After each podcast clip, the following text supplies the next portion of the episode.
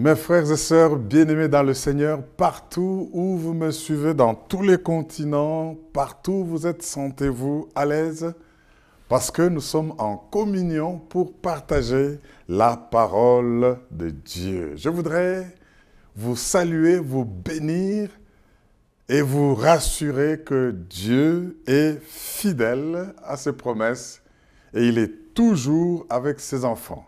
Nous allons partager la parole de Dieu et je sais que c'est une nourriture. Quand nous prions, nous disons, donne aujourd'hui notre pain de ce jour. Et voilà encore le pain que Dieu nous donne parce que l'homme ne vivra pas de pain seulement, mais de toute parole qui sort de la bouche de Dieu. Je sais qu'aujourd'hui encore, la bouche de Dieu va parler et vous serez heureux et bénis parce qu'elle va vous conduire quelque part. Quelqu'un dit Amen. Oui, je voudrais, avant de continuer, que nous puissions, c'est déjà notre habitude, de d'accueillir le Seigneur Saint-Esprit, d'accueillir le Seigneur notre Dieu, c'est lui qui est avec nous quand nous sommes confinés, quand nous sommes enfermés, quand nous sommes en prison, quand nous sommes hospitalisés, quand nous nous sentons abandonnés par les autres. Mais ne n'oublions pas qu'en tant qu'enfants de Dieu ayant donné notre vie à Jésus-Christ, nous avons reçu le Saint-Esprit et il est toujours avec nous. Parce que sans le Saint-Esprit, vous ne pouvez pas être adoptés par Dieu comme enfants de Dieu. Ce n'est que ceux qui ont l'Esprit de Dieu qui sont enfants de Dieu. Si tu ne l'as pas encore reçu, tu n'as jamais donné ta vie à Jésus-Christ, non, il, il n'y a pas de rendez-vous, il n'y a pas de temps à perdre. Déclarez que vous voulez l'accueillir et vous vous répentez d'avoir vécu en rebelle.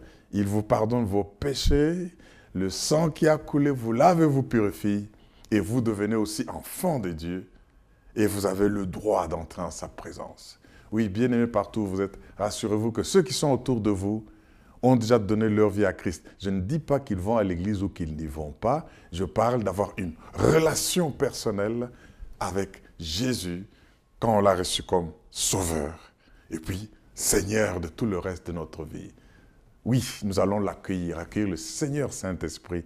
Oui, on l'accueille, qu'il sente que nous le connaissons et nous apprenons à mieux le connaître en écoutant la parole, qu'il sente que nous lui disons bienvenue parce qu'il est réellement une personne qui existe, qui entend, qui voit, même si parfois nous ne le voyons pas. Bienvenue, cher Saint-Esprit. Bienvenue, Seigneur Saint-Esprit. Nous t'accueillons je t'accueille dans ma vie personnelle. Dis avec moi, je t'accueille dans ma vie personnelle. Je t'accueille dans ma famille. Je t'accueille dans ma communauté. Je t'accueille. Oh, reçois cet accueil et sens-toi à l'aise dans ma vie. Aie libre cours et fais tout ce que tu as prévu de faire dans ma vie pour que je marche dans la communion et que j'accomplisse mon destin selon ton plan. Encore une fois, bienvenue cher Saint-Esprit parle-nous, éclaire-nous, oins-nous et mets-nous en communion avec la communauté au niveau de tout le monde, même avec toutes les armées célestes, pour que nous puissions avancer dans la victoire. Nous t'accueillons au nom de Jésus-Christ. Et nous disons tous Amen. Oui, tu peux acclamer le roi des rois, tu peux acclamer les dieux vivants. Il est présent. Tu le sens. Moi, je sens une onction m'envahir en ces lieux. Si tu le sens ou si tu ne le sens pas, il est là. Ne suis pas la logique, ne suis pas tes yeux, ne suis pas tes émotions. C'est cela la foi. Amen. Ce mois, nous avons commencé à parler dans ce grand thème de comprendre l'importance de la foi. Nous avons commencé à voir les bénéfices de la foi. La foi a beaucoup de bénéfices. Il y a des bénéfices dans la vie présente, il y a des bénéfices dans la vie à venir. Ne vivez pas avec le Seigneur ni pour le Seigneur que pour les choses présentes, que pour la vie actuelle. Après cette vie, il y a une vie. Après cette vie, j'insiste, il y a une vie et c'est la plus longue que nous allons vivre, une éternité, mais nous la préparons maintenant, pas dans le purgatoire, il n'existe pas. Mais dès que vous mourrez, la Bible dit, l'homme meurt une fois. Il est dit que l'homme meurt une fois et après vient, ah mais voilà, vous avez compris, le jugement. Donc c'est maintenant, aujourd'hui, ici, qu'il faut vivre sa vie avec les bénéfices de la foi, mais en sachant que les plus grands bénéfices, c'est quand le Seigneur reviendra et quand nous mourrons, notre vie s'arrête là, dans ce monde, dans cette chair, mais elle continue. C'est pour cela que quand nous sommes devant même nos êtres chers qui meurent dans le Seigneur, pour nous, ils dorment et nous n'avons pas besoin de faire comme des personnes qui ne savent pas ce qui leur arrive, qui n'ont pas d'espérance. Oh mon Dieu, que Dieu soit loué. Alors nous voyons les, bénéfices de la foi. Nous avons vu qu'il y a des bénéfices tels que recevoir le pardon de ses péchés. Il y a des bénéfices tels que être adopté comme enfant de Dieu et jouir de la présence de Dieu. Il y a des bénéfices tels que recevoir chaque fois qu'il y a un problème des lumières, le bénéfice. Nous gagnons. On ne sert pas Dieu à perte, on ne marche pas avec Dieu à perte, et Dieu est un grand rémunérateur, et c'est un grand employeur. Je ne regrette pas d'être son serviteur et de le servir jusqu'à la fin de ma vie. Parce que je ne sais pas qui pouvait faire pour moi, ma famille, mes activités, ce que Dieu fait pour moi. C'est pourquoi Hébreu chapitre 6, verset 11 dit, non, chapitre 11, verset 6, j'ai un verset, excusez-moi, dit ceci, il faut que tous ceux qui s'approchent de Dieu croient, c'est la foi, qu'il existe et qu'il est le rémunérateur de ceux qui le cherchent. Jamais le juste, je ne l'ai jamais vu abandonner, ni sa postérité mendiant son pain. David l'a expérimenté, je l'ai expérimenté, beaucoup l'ont expérimenté, vous pouvez aussi l'expérimenter. Quelle que soit la dureté des économies, quelles que soient les chutes et tout ce qui se dégrade, comme dépréciation de la monnaie, comme je ne sais pas quel problème arrive, surtout après ce confinement où il n'y a pas beaucoup d'espoir dans la relance des activités économiques. Des pays entiers collapsent, tombent. Mais vous verrez que les vrais enfants de Dieu, les temps difficiles viendront, mais ils ne seront jamais à l'extrémité. Leur Dieu s'en occupe parce que l'économie céleste ne connaît pas de fluctuations et nous sommes dans le royaume de Dieu. Est-ce que quelqu'un peut dire gloire à notre roi? Alléluia. La fois dernière, toujours dans les bénéfices de la foi, je nous ai dit que je vais cette fois insister sur un grand bénéfice, mais que nous allons voir avec différentes illustrations, différents héros de la foi dans la Bible, c'est le bénéfice de la préservation. Est-ce que tu peux dire avec moi la préservation? Oui, la préservation des enfants de Dieu. J'ai illustré la préservation en disant tout fabricant d'un produit fait tout pour préserver ce produit contre les rongeurs, les insectes, les, fourmis, les, tous ceux qui peuvent le détruire, ou contre la dépréciation, la, la, putréfaction de ce produit. Vous voyez des produits, même des appareils ménagers, on met dans le carton, mais vous y trouvez des sachets pour tenir à l'écart tous les rongeurs. Vous trouvez dans des boissons, dans des jus et que sais-je, des préservatifs pour que Ceci dure le temps que le fabricant veut que ça dure sans se détériorer, sans mourir au fait. Est-ce que tu peux dire Amen? Alors, quand nous avons lu le texte que j'aimerais qu'on relise, parce que nous avons parlé la fois dernière de Pierre, un leader qui a appris ou tiré des leçons de ses échecs. Pierre, l'apôtre Pierre, nous l'avons vu, cet homme qui comptait sur sa force. Cet homme qui croyait qu'il pouvait garder, protéger son maître contre les ennemis. Il retire son épée du fourreau. Il veut tuer Marcus. Il, agit. Le Seigneur le garde. Quand Dieu dit, je vais aller, il voit que c'est le Messie, c'est le Christ qui est venu.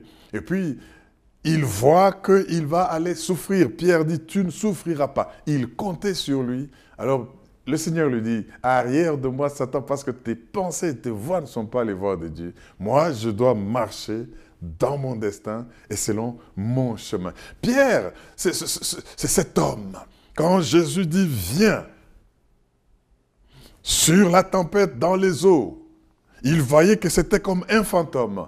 Eh bien, quand les autres disciples hésitent, Pierre se jette, il marche sur l'eau. Ce Pierre, c'est celui qui a assisté, témoin à la transfiguration. Quand il voit le Seigneur Jésus avec Moïse, avec Élie, une vision grandiose de la manifestation du Fils de Dieu, Pierre dit, nous allons rester ici, bâtir trois tentes, comme ça. Le Seigneur regarde, il voit, non, ça c'est un vaillant, mais il compte trop sur lui-même. Et il s'est fait. C'est lui-même, Pierre, qui, quand on demande, le Seigneur demande, qui dit-on que je suis? Oh, les uns disent tu es, les uns disent les autres. Mais le Seigneur leur dit, vous là, mes disciples, qui dites-vous que je suis? C'est Pierre. Oh, sur cette pierre, je bâtirai mon église, dit le Seigneur. La pierre de la foi. Le Seigneur bâtit l'église sur la foi. Tu es le Christ, le Fils du Dieu très haut. Oui, mais c'est ce même Pierre qui maintenant, dans les temps compliqués, il réunit son maître. Ah là, les choses ont changé. Au troisième coq, comme le maître lui avait dit, tu vas me renier, il a renié. Il a pleuré amèrement. Mes frères et sœurs, Pierre est un apôtre qui a su apprendre, tirer les leçons de ses échecs et de ses erreurs. Je voudrais que nous aussi, parfois, nous sommes, nous nous sentons en mesure de faire des choses par nous-mêmes, comptant sur notre tête, comptant sur combien de personnes influentes nous connaissent, comptant sur combien de moyens nous avons, comptant sur notre force physique. Eh bien, peu importe sur ce que tu peux compter, tu vas comprendre pendant cet enseignement que tu dois changer et marcher par la foi et non par la vie. Alors, nous avons lu 1 Pierre chapitre 1er. Je n'aimerais pas le lire tout entier, hein. vous pouvez le relire à partir du premier verset jusqu'au verset 5, mais j'aimerais revenir sur le verset 5. 1 Pierre 1, 5.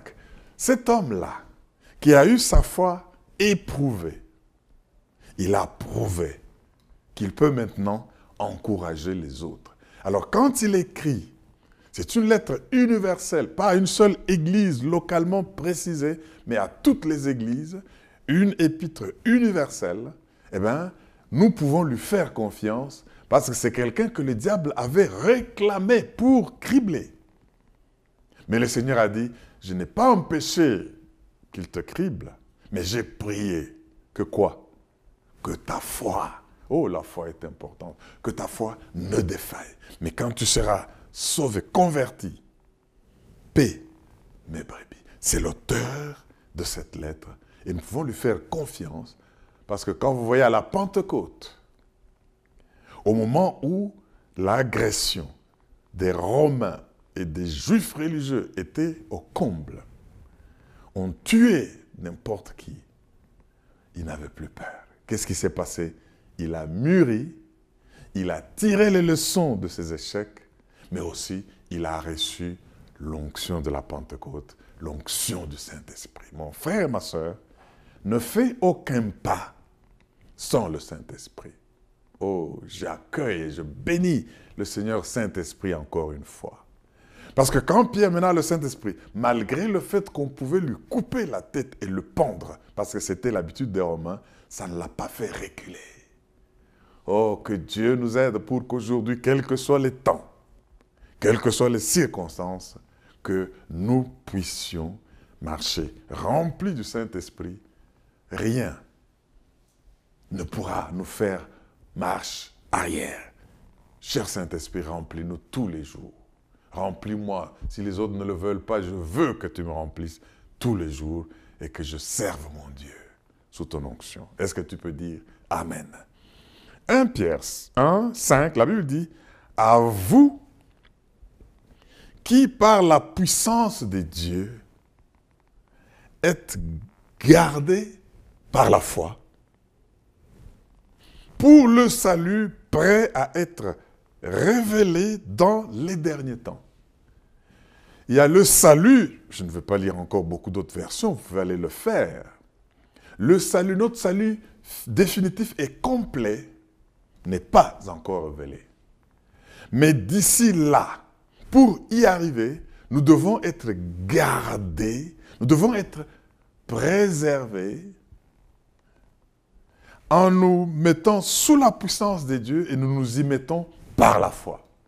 Alors Pierre adresse cette lettre à vous qui, par la puissance de Dieu, êtes gardés par la foi. La foi nous garde. Dis à ton voisin, la foi nous garde. Oui, la foi nous garde. Il nous garde pourquoi? Pour la souterraine, pour le salut complet, prêt à être révélé dans les derniers temps. Donc, la foi a le bénéfice de la préservation. Alléluia. Oui, je veux que tu apprennes de tes échecs, que tu apprennes. Tu as vu ce Pierre qui était impétueux, le Pierre qui était sulfureux dans ses activités. Maintenant, il a tiré des grandes leçons pour servir Dieu ici sur la terre. Mes frères et sœurs, aujourd'hui, parce que la fois dernière, quand je vous ai illustré l'histoire, donné l'histoire illustrative de pour qui portez-vous la pierre. Parce que si vous savez pour qui vous portez la pierre, vous ne la porterez pas uniquement pour un intérêt personnel, mais vous portez parce que le Seigneur vous demande de la porter. Si en la portant, ça devient un pain à manger, une nourriture, mangez. Mais qu'il s'assoie le pain ou qu'il dise jetez la pierre, vous, vous le faites parce que vous avez cru au Seigneur. Mes frères dans le Seigneur, comment être préservé dans notre marche sur cette terre en tant qu'enfant de Dieu. Parce que le Seigneur ne veut pas que nous puissions rentrer à lui très vite. Il veut que nous puissions être une armée qui le sert dans le monde, qui prêche l'évangile, qui travaille à l'ordre suprême pour faire des nations des disciples, en les enseignant à observer tout ce qu'il nous a prescrit et nous savons qu'il est avec nous jusqu'à la fin des temps. Alors comment réussir dans notre vie? Comment avoir du succès dans notre vie? Je nous ai dit que tout ce temps, nous sommes en train de parcourir les héros de la foi. Nous sommes fatigués des stars de ce monde. Nous sommes fatigués des idoles que les gens adulent dans ce monde. Nous voulons les héros comme ceux qui, dans un échantillon, nous sont présentés dans Hébreu chapitre 11. Nous avons commencé avec Abel, nous avons évolué avec d'autres. Nous venions de voir notre père Abraham.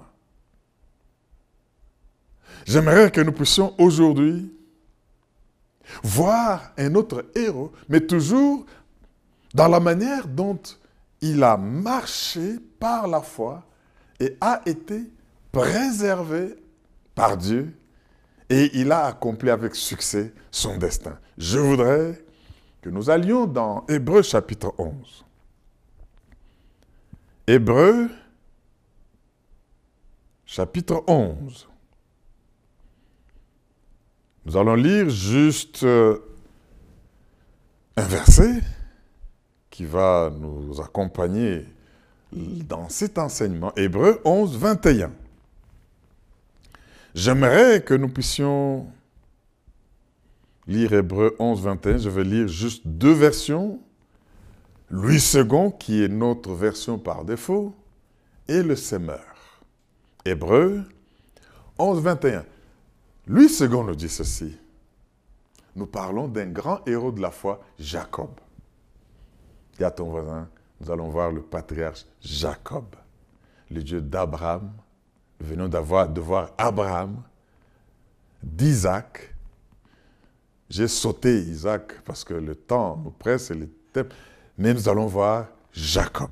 Lisons Hébreu 11, 21. La Bible dit ceci, Louis II.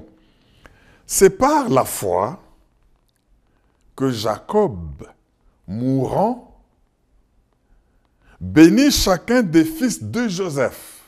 Ephraim et Manassé, vous savez bien, il a croisé les bras, vous vous souvenez. Bénis chacun des fils de Joseph, et il adora appuyé sur son bâton. Waouh! Et il adora appuyé sur son bâton. Écoutez ce que le Seigneur dit. Par la foi, Jacob a béni peu avant sa mort chacun des fils de Joseph et s'est prosterné pour adorer Dieu en prenant appui sur l'extrémité de son bâton. En prenant appui sur l'extrémité de son bâton. Bien-aimé, le Saint-Esprit ne gaspille pas des phrases ou des mots quand il nous parle. Aujourd'hui, nous allons parler de la dépendance de la foi. La dépendance de la foi. Parce que pour avoir tous les bénéfices que vous pouvez imaginer, la foi doit être une foi dépendante de Dieu. La dépendance de la foi. J'aimerais, avant de continuer à vous raconter cette histoire, vous, vous dire ce que j'ai appris du grand boxeur Cassius Clay, Mohamed Ali, si vous voulez. On relate qu'il entre dans un avion et l'hôtesse vient dire à Mohamed Ali, Messieurs, serrez votre ceinture, fermez votre boucle, parce que nous allons décoller. Mohamed Ali répond en disant, le Superman n'a pas besoin de fermer sa ceinture. Et l'hôtesse, ayant compris la pointe, elle lui dit, oui, le Superman n'a pas non plus d'avion, n'a pas non plus besoin d'avion pour se déplacer. Ah, mais ça c'était très intéressant. Parce qu'il dit, mais toi, tu crois que tu ne peux pas dépendre de la ceinture, tu es Superman? Mais le Superman que moi je connais n'entre pas dans les avions, il peut se déplacer. Est-ce que vous comprenez la pointe qui est là? L'auto, la, suffisance de soi. Il y a des gens qui se croient tout suffisants et au, point qu'ils croient qu'ils ne peuvent dépendre de personne. Mes frères et sœurs, vous savez, si nous étudions Jacob, déjà par dans les Saintes Écritures. écoutez, j'aimerais bien vous dire que je ne veux pas entrer dans les polémiques sur Jacob et Esaü, telles que on les entend abusés, mal utilisés, honteusement, que ce soit par des religieux comme par des hommes profanes. Non. Je suis en train de parler de la dépendance de la foi avec comme héros Jacob. Vous savez, nous, présentons Jacob, et ça c'est ce qui est décrit dans la Bible, comme étant un usurpateur. Nous voyons Jacob comme quelqu'un qui essaie toujours de truquer les choses. Nous voyons Jacob, il est présenté comme quelqu'un qui travaille les choses. Et même parfois, les, les manipule pourvu que ça marche en sa faveur. Mais toutefois,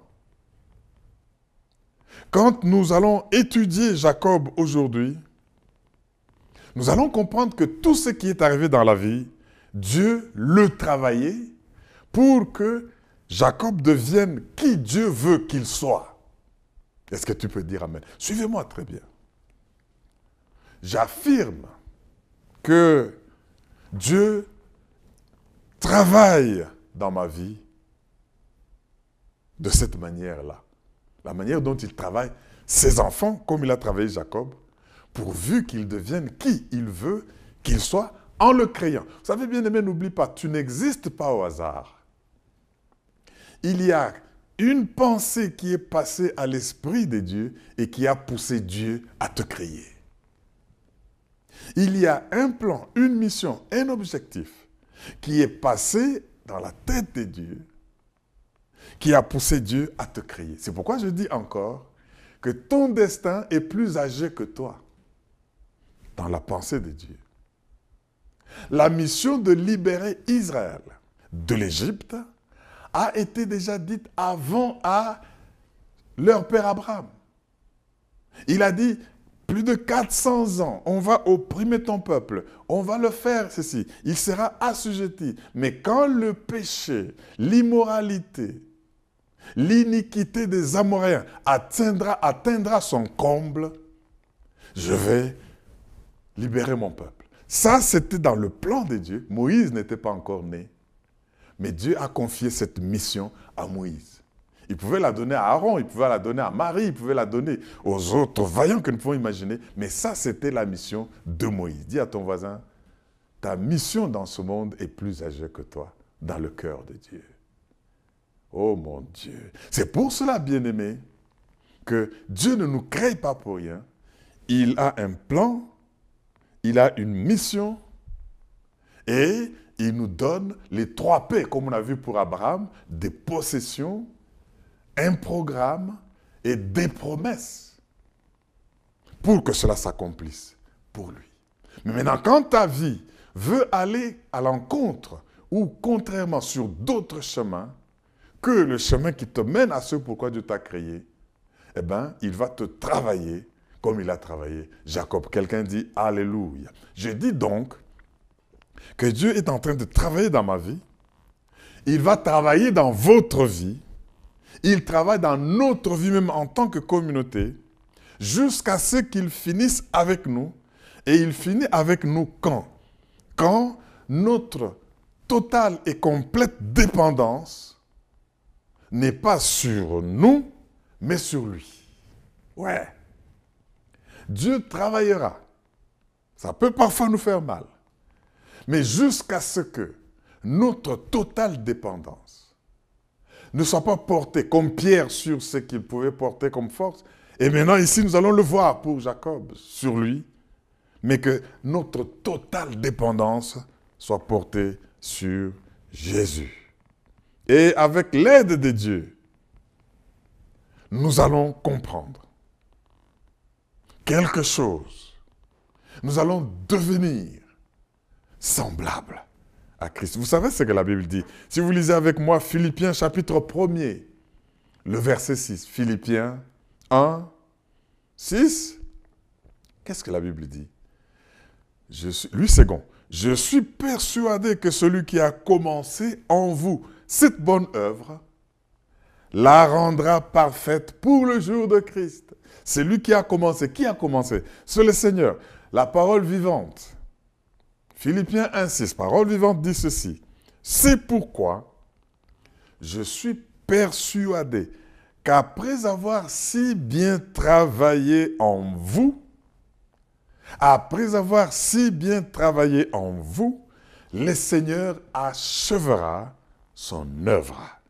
J'ai confiance en lui il la développera, la complétera et la rendra parfaite pour le jour du retour de Jésus-Christ. Moi, je crois et j'attends le retour de mon Seigneur.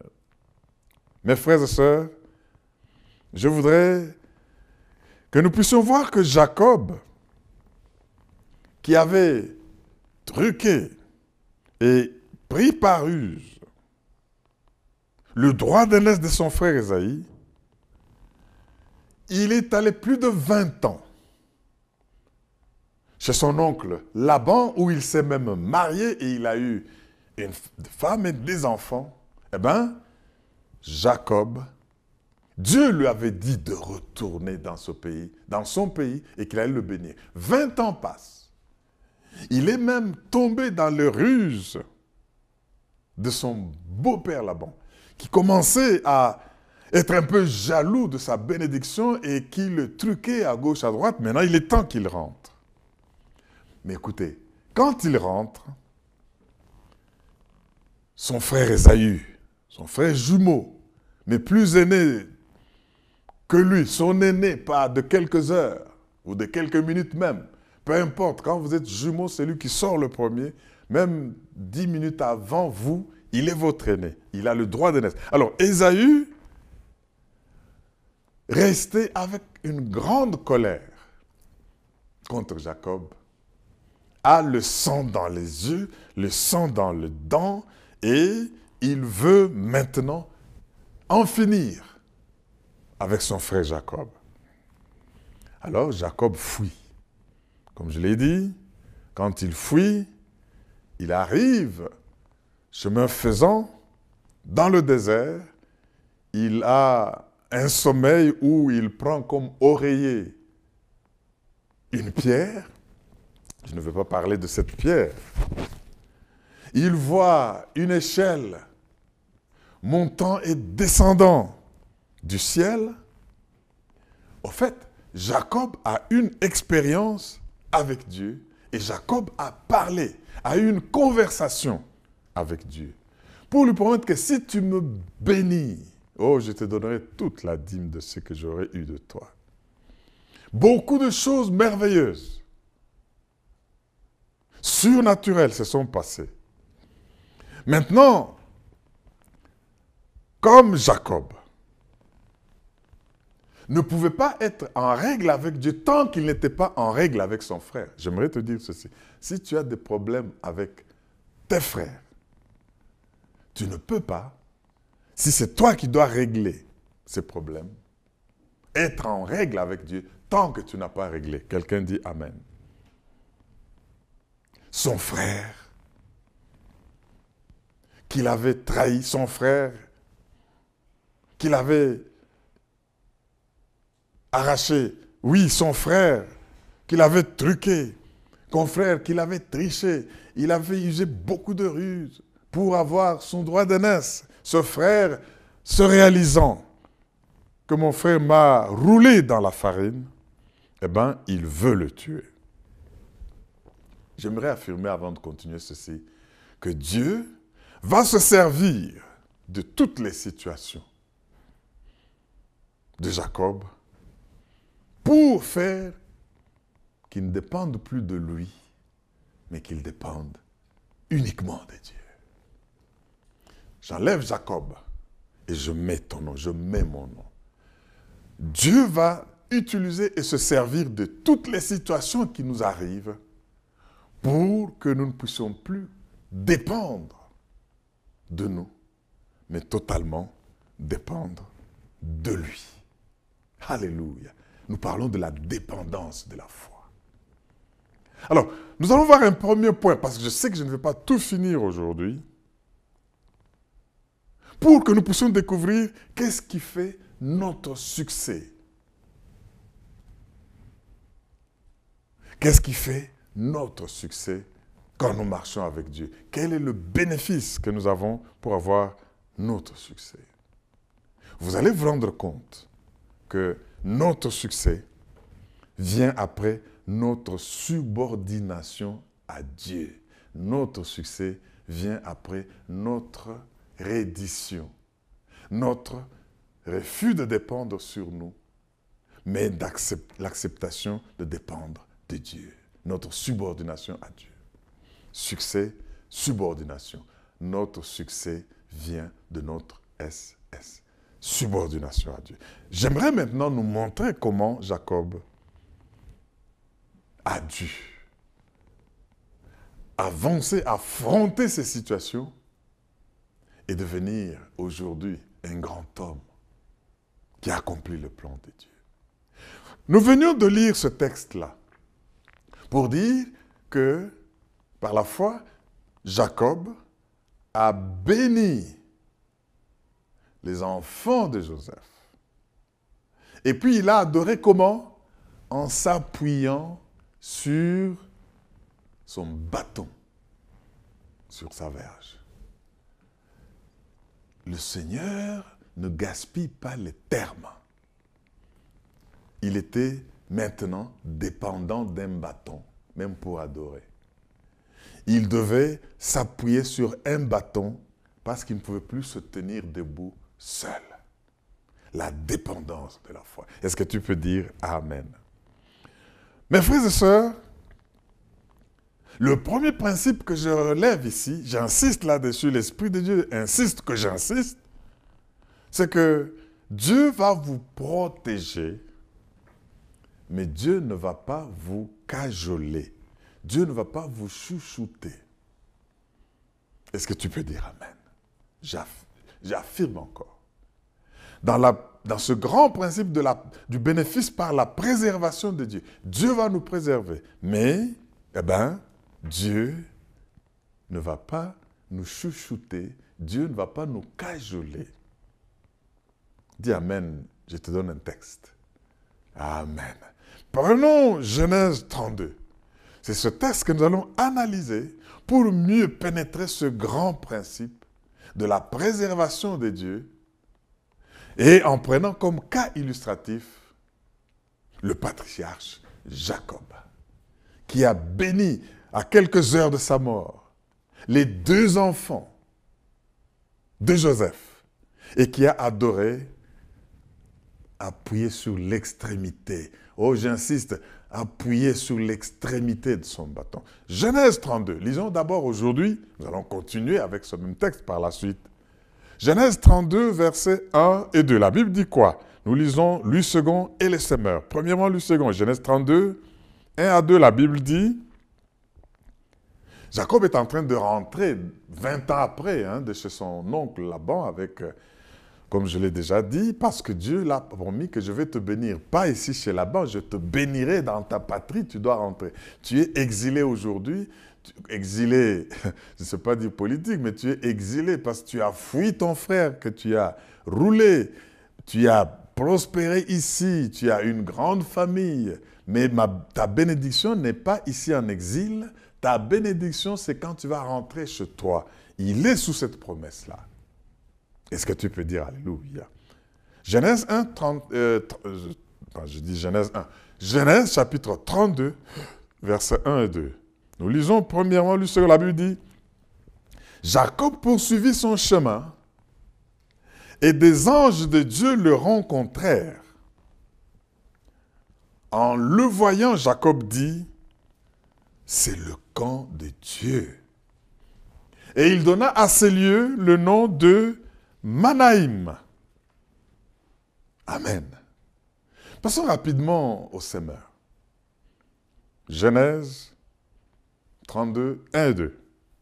La Bible dit, Jacob poursuivit sa route. Des anges de Dieu vinrent à sa rencontre. En les voyant, il s'écria. Écoutez, suivez très bien ça. C'est ici le camp de Dieu. Et il nomma ce lieu Manaïm, qui veut dire les deux camps. Manaïm, Mahanaïm, je prononce bien maintenant, Mahanaïm, les deux camps. Waouh! Bien-aimé, ici, j'aimerais que vous puissiez remarquer une chose. C'est quelqu'un qui avait des problèmes avec son frère, le conflit n'a jamais été réglé, il ne lui a jamais retourné ce qu'il lui avait volé. Dieu l'a accompagné, il a vu une échelle des anges montant et descendant. Il a dormi en ayant comme appui une pierre. Il a prospéré là où il était. Maintenant, il doit rentrer selon les promesses de Dieu. Mais chemin faisant, il arrive à un endroit où il voit une escorte des anges. Alors, qu'est-ce que nous pouvons comprendre là-bas? Jacob a compris que non seulement qu'il rentrait avec ses troupeaux, sa femme, ses enfants, ses, femmes, ses enfants, ses travailleurs, mais Jacob était aussi escorté par les anges. Il les a vus, il dit, c'est Manahim. Et il a vu deux camps. Et il a dit, ici c'est le camp de Dieu. Qu'est-ce que nous pouvons retenir là-bas? Les anges étaient en train de camper autour de Jacob pour le protéger. Il les avait vus montant et lui apportant de bénédictions. Il se dit que c'est, ici, c'est Bethel, c'est la maison de Dieu. Au retour, il les voit encore. Il dit ça, c'est le camp de Dieu, escorté par les anges. Je parle du bénéfice de la préservation. Je suis convaincu, moi je crois au ministère des anges. Je ne les vois pas tous les jours, mais je sais qu'ils sont là. Jacob ne les voyait pas tous les jours, mais il les voit, il dit, ça c'est Manahaim. Et quand il voit ce, mana, ce Mahanaïm, oh ce nom il faut que je le maîtrise, Mahanaïm, les deux camps, il est rassuré qu'il est protégé par une escorte des anges. Mes frères et sœurs, remarquez que à ce point ici où il est entouré, protégé par les anges, Jacob n'est pas encore en règle avec son Dieu, mais Dieu le protège. Jacob a un problème à régler avec Dieu, mais Dieu l'entoure et les anges le surveillent. Oh, gloire à Dieu. Nous devons bénir et remercier le Seigneur pour les anges qui campent autour de ses enfants, qui campent autour de nous pour nous protéger, même quand nous ne le méritons pas. Même quand nous avons encore des choses à régler avec Dieu, nous ne vivons pas une vie vraiment correcte. Bénissons Dieu, comme Jacob, les anges l'entouraient. Bien-aimés, deux anges, deux armées, deux camps, deux escortes. Moi, je crois que c'est l'escorte des anges de Dieu qui l'accompagnait, mais je crois aussi que l'escorte des hommes qui venaient avec lui. Oui, j'affirme, toi qui te sens abandonné, toi qui souffres, il y a des anges qui te gardent, qui t'entourent, qui te protègent. Alléluia. Mais, malgré le fait, ça c'est capital à soulever, malgré le fait que les anges campaient et l'entouraient, Jacob, Dieu ne l'a pas cajolé, Dieu ne l'a pas chuchoté, et il a permis que Jacob aille vers les difficultés, aille affronter les problèmes. Les problèmes bien-aimés, il ne faut pas les éviter, il faut les résoudre. Est-ce que tu peux dire Amen? Qu'est-ce qu'il apprend? Il apprend, nous allons approfondir tout ce texte parce que je ne voudrais pas que nous puissions lire trop trop de textes et nous égarer dans la compréhension. Il apprend premièrement que pendant que tu rentres là, ton frère Ésaü est en train de venir contre toi et il a 400 vaillants hommes de guerre qui viennent avec lui. Est-ce que Dieu pouvait empêcher Ésaü de venir contre son frère Non, Dieu n'a pas empêché. Dieu te protège, mais Dieu ne te cachole pas. Mais c'est Dieu qui, qui ingénieusement organise toutes ces circonstances pour qu'elles arrivent. Dieu apporte le trouble dans la vie de Jacob. Dis avec moi, Dieu apporte les troubles dans la vie de Jacob, mais tout en le protégeant, avec une escorte des anges. Et son beau-père Laban, avant même qu'il ne quitte, Dieu l'avertit. Allons rapidement dans Genèse 31, 24. Son beau-père et son oncle, c'est la même chose. Maintenant, son beau-père.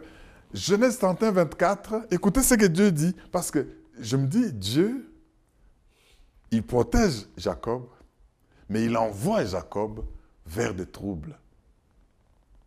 La conservation par la foi. Genèse 31, 24, la Bible dit, mais Dieu apparut la nuit en songe à Laban, l'araméen, et lui dit, garde-toi de parler à Jacob, ni en bien, ni en mal. Garde-toi de parler à Jacob, ni en bien, ni en mal. C'est-à-dire, ne lui fais pas du mal, mais ne l'aide pas non plus, ne lui parle pas en bien, ne lui parle pas en mal, laissez-le seulement aller. Ça, c'est pour dire quoi? Ne venez pas l'aider. Moi, j'ai un plan avec mon homme.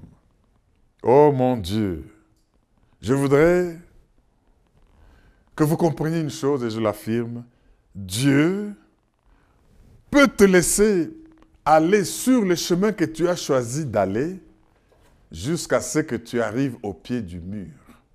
Alléluia. Dieu va te laisser aller sur le chemin que tu veux choisir, si tu ne veux pas le consulter et dépendre de lui, il te laissera faire jusqu'à ce que tu te trouves au pied du mur. Est-ce que tu peux dire Amen? Voilà, ici, vous avez un homme en danger. Dieu le protège avec des anges, mais Dieu l'expose aux difficultés. Dieu ne le tire pas du danger, et son frère vient armé. Bien-aimé, j'aimerais que vous puissiez voir, et je vais arrêter là pour aujourd'hui, comment Jacob était autosuffisant. Il se croyait suffisant. Comme je l'ai dit pour Pierre, il était trop suffisant jusqu'à ce qu'il s'est rendu compte qu'il doit dépendre de Dieu. Il était très suffisant au point qu'à la fin, celui qui adore Dieu, appuyé sur l'extrémité de son bâton, il dit, je ne peux plus faire autrement et je bénis mes enfants. Lisons Genèse 32, verset 3 à 5. Genèse 32, verset 3 à 5. La Bible dit ceci. Jacob envoya devant lui des messagers à Ésaü, son frère, au pays de Séhir, dans le territoire d'Édom.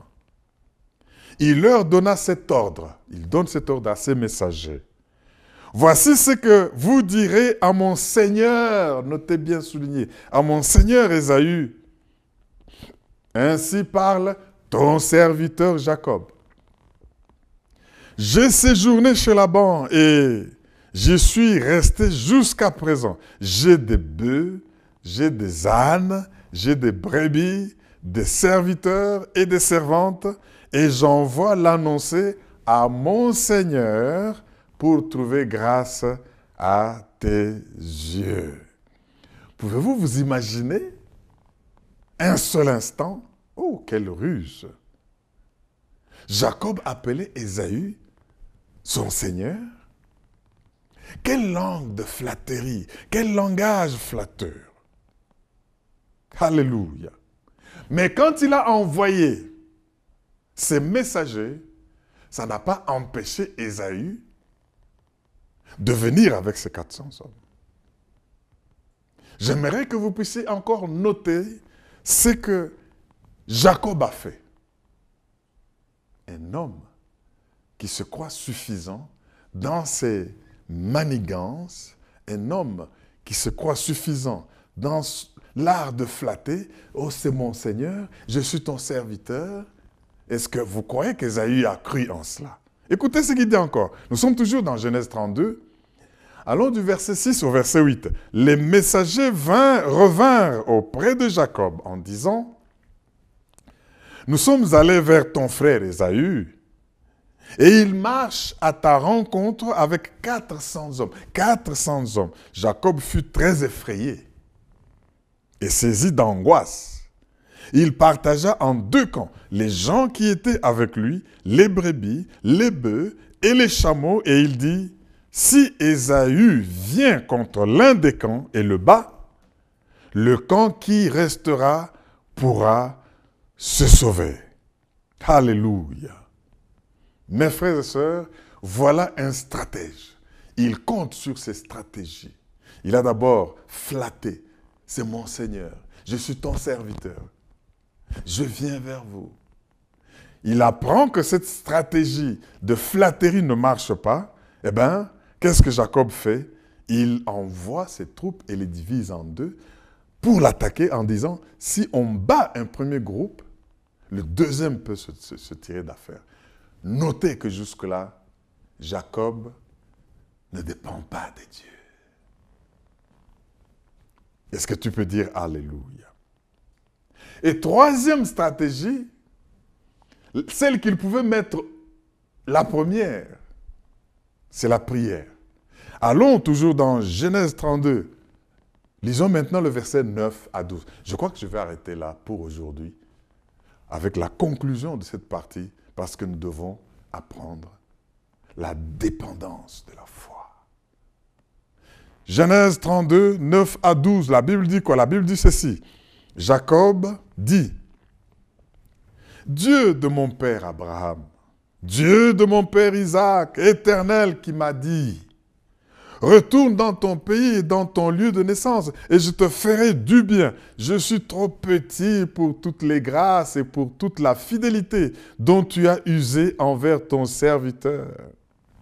Car j'ai passé ce Jourdain avec un bâton, et maintenant je forme deux camps. Délivre-moi, je te prie, de la main de mon frère, de la main d'Ésaü, car je crains qu'il ne vienne et qu'il ne me frappe avec la mère et les enfants. Et toi, tu as dit, je te ferai du bien et je te rendrai ta postérité comme le sable de la mer, si abondant qu'on ne saurait le compter. Mes frères et sœurs, Jacob prie. Jacob se souvient des promesses de Dieu. Pour dire, je suis en trouble, prends soin de moi, protège-moi. Bien aimé, je ne dis pas que c'est mauvais que Jacob puisse prier. Nous devons prier. Mais la prière n'était pas son premier recours. Ça, c'est grave. La prière, il l'a mise après avoir utilisé ses trucages, après avoir utilisé ses flatteries, après avoir utilisé ses, stratégies de, regrouper ces hommes en deux. Et maintenant, il pense à Dieu. Ça, ce n'est pas dépendre de Dieu. Si pour toi la prière est d'un dernier recours, j'aimerais te dire que tu ne dépends pas de Dieu. Oui, je voudrais arrêter là, on va continuer, mais ce que j'aimerais que vous puissiez remarquer, c'est que Esaïe a continué à le suivre. Il a utilisé des stratégies de flatterie. Maintenant, il prie, il dit, Seigneur, fais-moi grâce. Il a même commencé à envoyer des, dons. Lisons, j'arrête là, oh, j'arrête, ça c'est intéressant. Il, a même envoyé des dons. Écoutez, Genèse 32, 13 à 16, la Bible dit, c'est dans ce lieu-là que Jacob passa la nuit. Il prit de ce qu'il avait sous la main pour faire un présent à Esaü. Je suis dans Genèse 32, 13 à 16. Il prit ce qu'il avait sous la main pour faire un présent à Esaü, son frère. 200 chèvres et 20 boucs, 200 brebis et 20 béliers, 30 femelles de chameaux avec leurs petits qu'elles allaitaient, 40 vaches et 10 taureaux, 20 ânesses et 10 ânes. Il les mit à ses, il remit à ses serviteurs, troupeau par troupeau séparément, et il dit à ses serviteurs, passez devant et mettez un intervalle entre chaque troupeau. Oh, ça c'est un grand stratège. Mais Dieu va le corriger parce que quand Esaïe arrive, nous allons voir comment il est en train de faire. Il combine ses stratégies, ses ruses, et il croit qu'il va apaiser son frère, mais malgré cela, les choses vont se tourner autrement.